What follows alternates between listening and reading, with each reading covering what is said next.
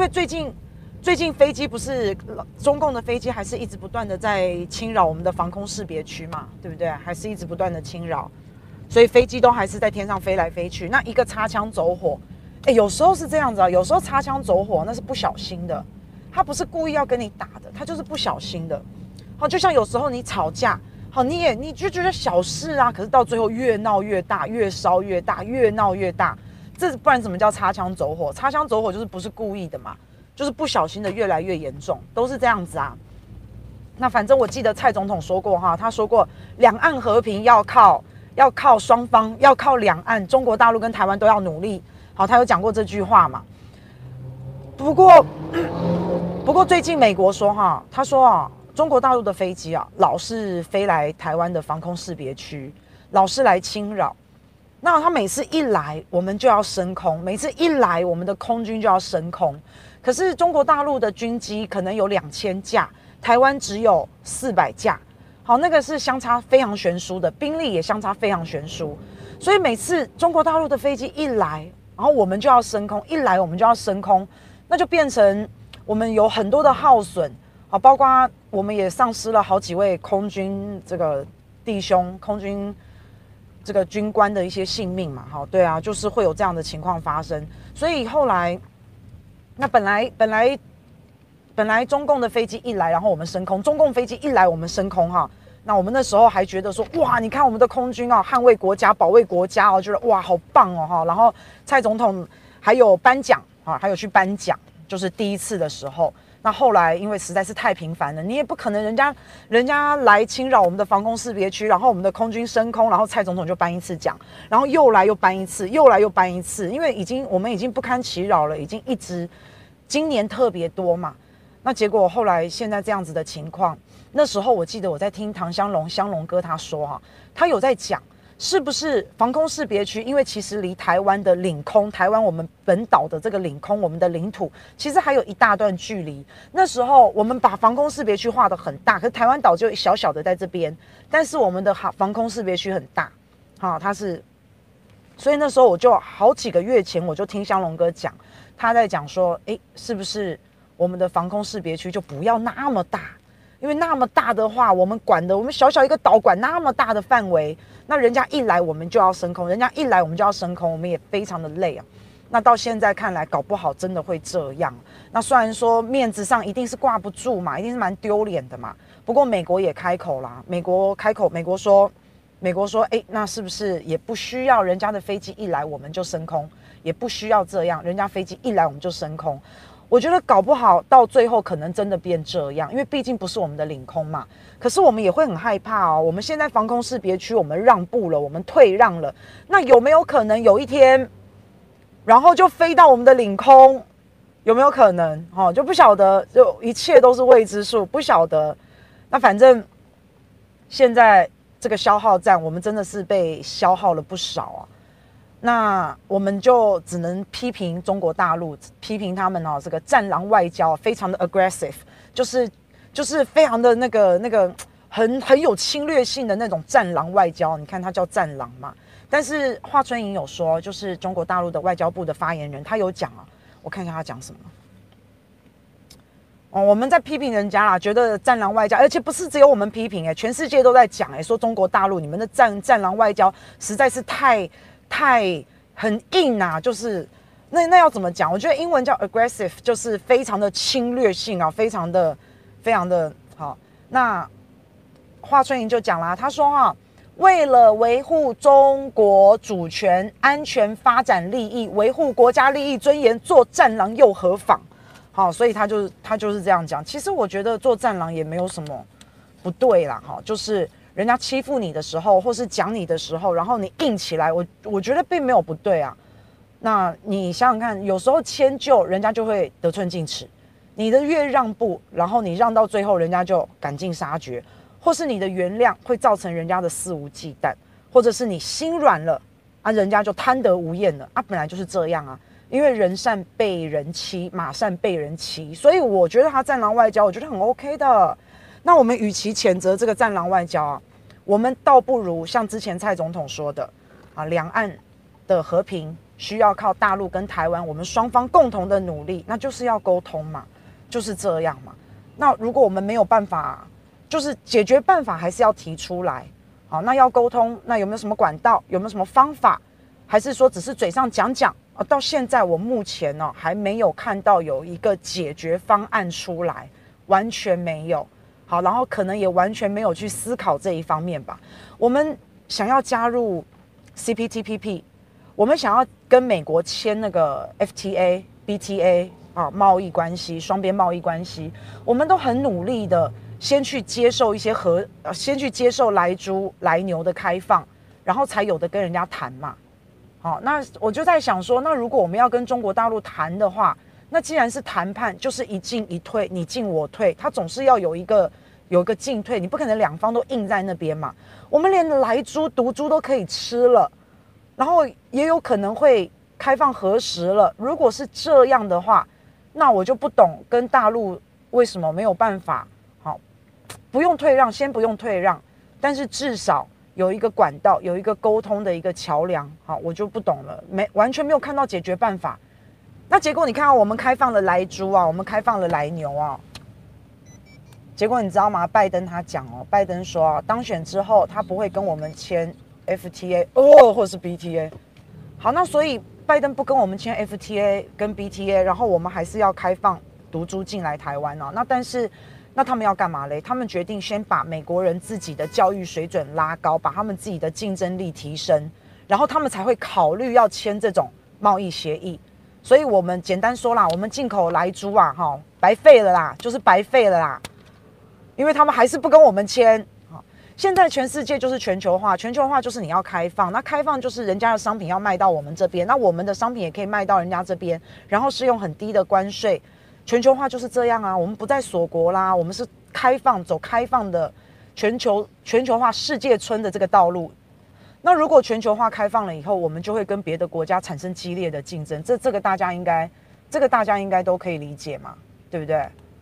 那所以既然会有激烈的竞争，那我们一定要把本国的人民的一个竞争力的还有素质还有教育水准呢、一定要大大的提升，我们才会有竞争力。不然一开放以后，人家的东西进来了啊，比我们便宜又好，那不就我们不就被打趴了？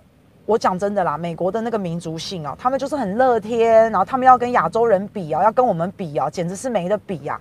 我们超勤劳，我们超勤奋，他们是比较好逸恶劳的。你在美国，你看到他们那个，我我以前在美国跟澳洲，我在美国读书嘛，然后我在澳洲有工作过，哇，他们真的很懒惰，他跟我们比起来真的是差太多了，因为他们每一周每一天。每一天只上八个小时，然后超过八个小时，他们的薪水会 double 哎，所以老板也不要给他上到上超时，也不要。然后每一个礼拜，我记得我那时候在澳洲工作的时候，每一个礼拜是上四十个小时，然后每一天中午啊吃中餐还可以休息一个小时，那都算在内哎。然后下午三点半还有下午茶哎，所以就每对啊，然后都很早就下班了，然后我都不知道干嘛对。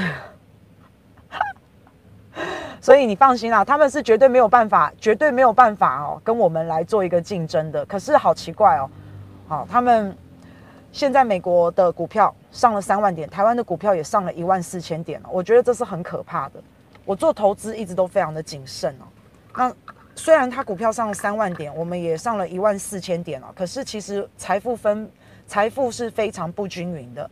美国它百分之九十九的人，他们的财富被百分之一的人。所掌握被管理，所以那时候才会有华尔街的一个暴动，占领华尔街的一个活动，那就是因为他们觉得钱都被你们这些玩股票的赚走，我们这么辛苦的工作，辛诚诚恳恳的这样子去耕耘，结果我们钱全部被华尔街占走，所以他们就觉得财富分配很不均匀，很火大，然后就去占领华尔街。那其实到现在其实也是啊，一直以来都是，而且尤其现在一直印钞票嘛。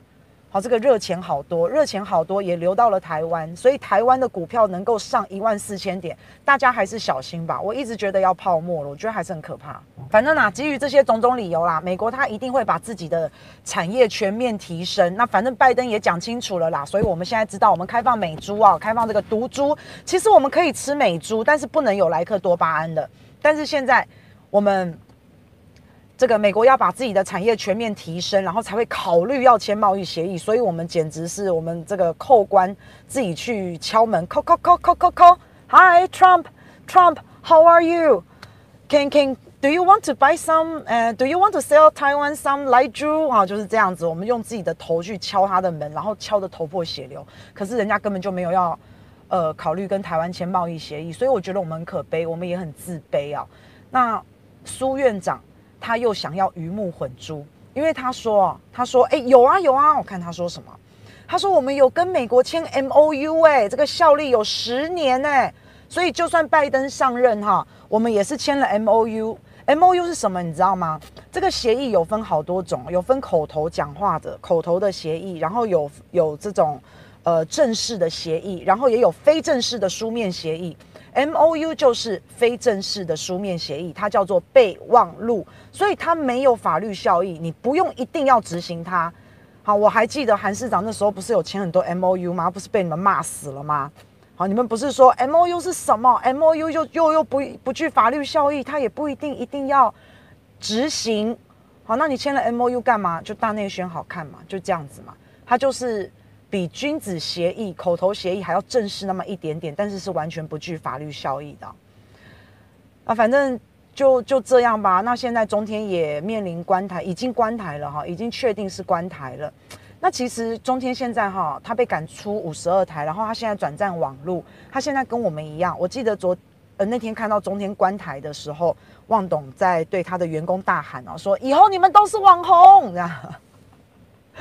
哎，真的未来不知道会怎么样哦。但是现在 NCC 已经管不到中天了，NCC 是管不到我们直播的，它是管不到 YT 的。可是它管得到电视，它它管得到电视频道，但是它管不到 YT。然后我最近在看中天的直播啊，在看他们的 YT 哦，哇，那主持人讲话就变得放得很开耶。我看那个家园呐，好，家园每个文质彬彬的。然后讲话斯斯文文的，啊在这个电视上的时候啊，都拿着稿这样哦，这样讲话很斯文。结果后来我他整个转战 YT 以后，我发现他非常的轻松，他就变得很轻松。然后有一些有一些，譬如说比较啊，譬如说哎呀很无耻啊，就他就是就像我们这样子在聊天这样子，就变得非常的轻松。那我觉得哎也是还蛮不错的。那中天进驻 YT 啊，有人说会对我们直播主造成影响啊，可是我觉得也不一定。我觉得中天搞不好可以把直播这个饼做大，因为我们有五百五十二万人嘛，大家都知道嘛。好，我们这一边啦，那其实认识我的，譬如说认识我的真的不多，五五二里面就只有这十三万，我看就只有这十三万。好，那其他可能没有订阅的，好吧？那你加起来大大概顶多二十万吧。我常常走出去，人家他他明明是在看中天，但他还是不认识我，所以我自己知道看 YT 的人真的很少，真的很少。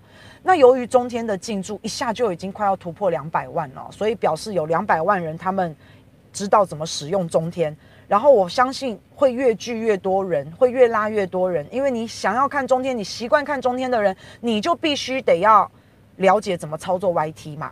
好，所以我觉得他这个饼搞不好会越做越大哦，就像支付宝，在中国大陆，支付宝应该连随便路边那种那种流浪汉乞丐，应该都会用支付宝或是手机支付啊。所以我认为中天他进驻到 YT 以后啊，那他可能真的会把饼做大，那我们也乐见其成。好，然后这样子，你看大家看中天哦，会会 YT 了，然后再发现哦，原来会 YT 了以后，他会开始找嘛。好，他会开始找一些 YT 的网红啊来看啊，我们多多少少一定会获得多一点点的观众，我认为一定会啊。那现在主播都变成网红了，你各位好朋友，你们知道吗？以前哦，我们在这个尤其是接大陆的活动啊，我们接大陆的活动，我们的履历上面哦是不写直播主跟网红的。好，就是我们会有写很多履历嘛，譬如说像我今天我外面放的这个封面。